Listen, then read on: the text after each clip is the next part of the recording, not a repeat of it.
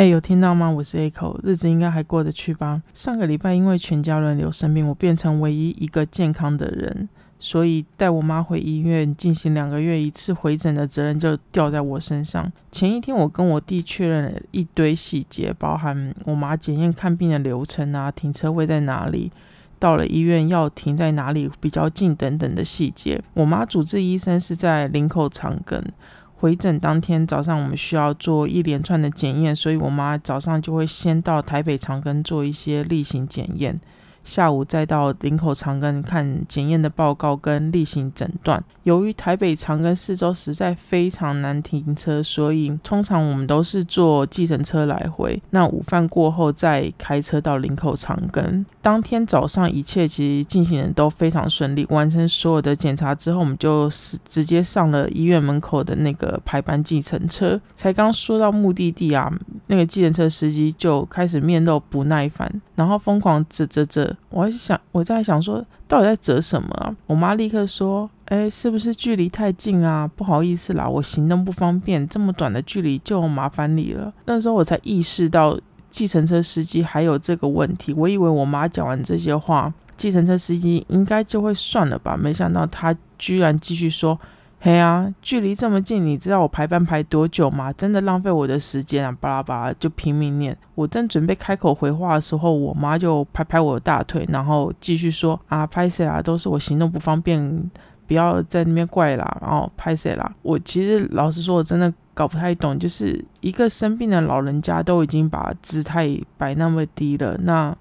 为什么还要得了便宜还卖乖？一路这样子念念念念到目的地，还在那边念。事后我和朋友们说这件事情啊，所有人都跟我说，以后就叫 Uber 就好了，不用跟司机啰嗦，因为大部分的计程车司机都超雷。好吧，真的是不经一事不长一智啊！下次我真的会叫 Uber，免得被雷。到了下午之后，我准备开车载我妈去林口长庚，因为我家的车是停在公共的停车场。那车子还没有开出停车场，我就忍不住在内心惊呼：“天哪！我真的都忘记在台湾开车有多难呢！因为美国的路很大嘛，所以很多人都会开很大的车，然后停车位都是大到不要不要的。那台湾地狭人稠，每个空间都非常斤斤计较，开车真的是需要非常专注。”外加上前一天晚上，我弟就千交代万交代要小心，不要让我妈晕车。那假设她晕车的时候该怎么处理？这一切搞得我整路都超级小心翼翼又紧张的在开车，我生怕一个不小心就弄晕老妈，那真的是大不敬。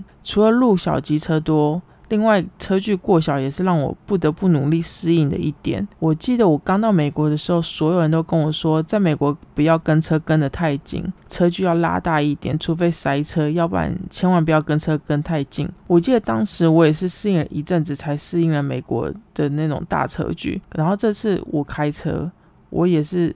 又开始努力拿捏怎么样的车距才是刚刚好，因为拉太远就是会一直被其他的车切进来，那拉太近我又很害怕突然前车急刹，超怕这样走走停停就会让我妈晕车。最后干脆心狠算了啦，就你们要超就超吧，那我就是保持适当的距离跟车速。你们真的要超车，我真的随便。我的重点就是让我妈安安全全。安安稳稳的接送到家，那其他细节就再说了，我以后再说。后来把我妈送到家之后啊，我准备把车开回停车场，在一个路口等着右转，前面有一台发财车也等着行人通过之后再右转。我后面的车真的一路狂按喇叭，我真的不知道在按什么意思。就后来发财车右转之后，就轮到我要右转嘛，可是我看到对面有一台 U bike，就是准备要骑过马路。所以我就停车，等着让 U bike 过马路之后，我再右转。这时候后面那台车又继续开始喇叭不间断的一直在面吧，我就看着 U bike 完完全全上了人行道之后，红绿灯也转成红灯之后，我再右转。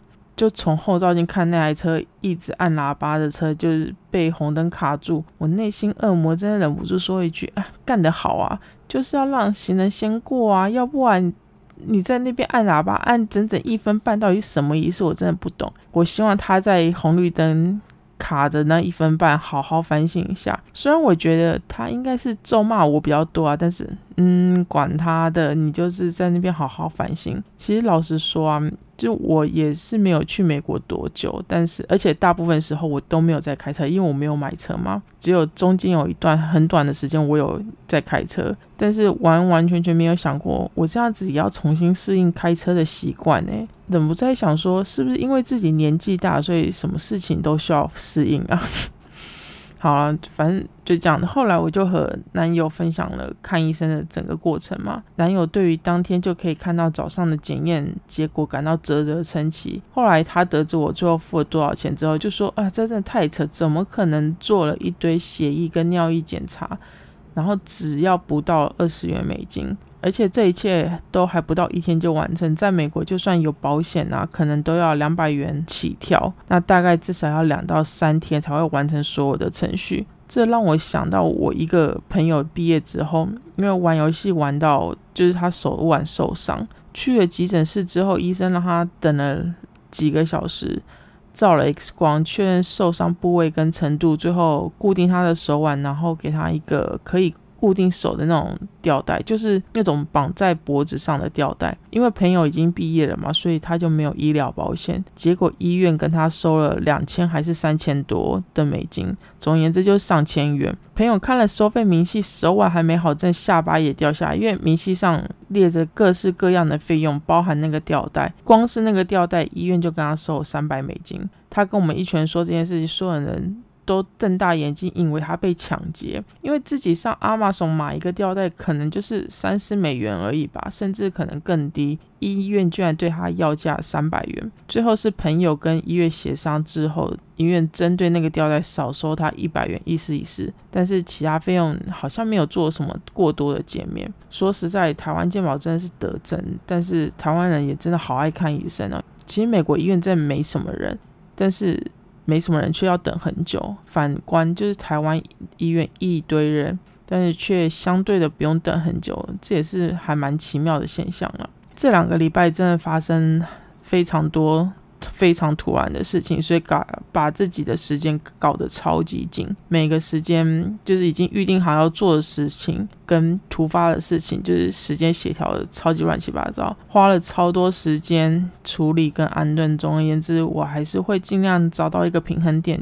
尽量维持每周更新，就在这边先谢谢大家不嫌弃啦。这三个礼拜我连续看了三部电影：《变形金刚：万兽崛起》、《闪电侠》跟《蜘蛛人：穿越新宇宙》这三部电影。这三部电影的故事主轴，我想大家都算蛮熟悉的，所以我就对剧情就不多说。而且我有点怕我讲的太开心就爆了，因为精彩的内容真的都是雷啊！我这边就直接说看完三部电影的结论吧。如果只能选一部看，那就是《蜘蛛人穿越新宇宙》，没有别的。但是我还是有点建议，先看过《蜘蛛人新宇宙》，就是第一部，然后再看这部片，剧情上会比较连得上。但是如果没有看过第一部，然后就想要直接看这一部，也是可以啊。可是我觉得会需要一点点时间来适应整个故事，因为它是有点连续的。但是内容保证没有人场，真的没有人场。动画剧情完全无人场，音乐也超棒。如果不想看第一部再看这个续集，或是根本不想看蜘蛛人，那闪电侠我觉得会是一个很好的选择。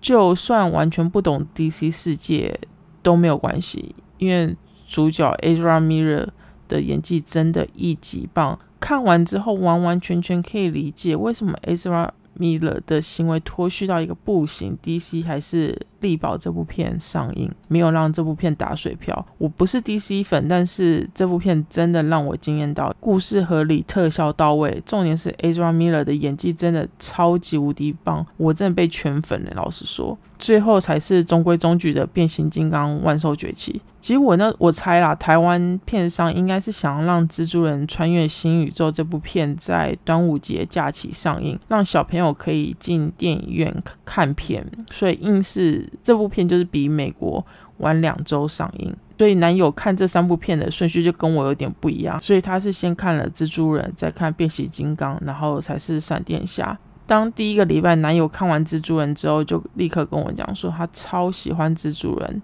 然后我一直叫他闭嘴，不要对我暴雷。过了几天，我就比他早看了变形金刚，因为台湾是礼拜三上映，但是美国是礼拜四，但时差加起来就大概差一到两天左右。我就跟他讲说，我觉得变形金刚万兽崛起这部片就中规中矩，不会不好看，但是也不会让我觉得哇的那种感觉，就是一种嗯，就是变形金刚啊。后来男友看完之后，他就说，如果只比较蜘蛛人跟变形金刚，他是比较喜欢蜘蛛人多一点点。又一个礼拜，我又找了一到两天看了闪电侠，我又是一直疯狂称赞 Adrian Miller 的演技，而且 DC 终于把 DC 事件弄得有点样子，整体元素弄得比较有趣一点，让我开始对 DC 开始产生一点点兴趣。后来男友看完闪电侠之后，他就说。蜘蛛人真的是还是排在第一，闪电侠第二，变形金刚的记忆点就变得非常低。在他准备要开始说蜘蛛人有多棒的时候，我忍不住就让他停止说蜘蛛人有多好，因为我超怕带着过多的期待去看这部片，导致自己幻想这部片无敌好看，最后希望落空。当我在电影院看完蜘蛛人的时候，戏院居然有不止一个人拍手，我觉得这还蛮少见的，因为台湾戏院感觉上不太会有人。就是看完电影然后叫好啊拍手啊，但是这次我居然在戏院里面看到有人拍手，我真的得说这部片如果没有得奥斯卡或是金球奖之类大奖，我会还蛮惊讶跟失落的。我喜欢这部片的程度有点类似去年看完《妈的多重宇宙》一样，真的就是好看两个字。形容而已，因为讲太多真的太多余，就真的是好看。有机会，我想我应该还会再找时间看第二次啊，如果有时间的话。好啦，今天就讲到这边。如果有任何想法建议，可以留言或是私讯和我说。谢谢大家，下次聊，拜拜。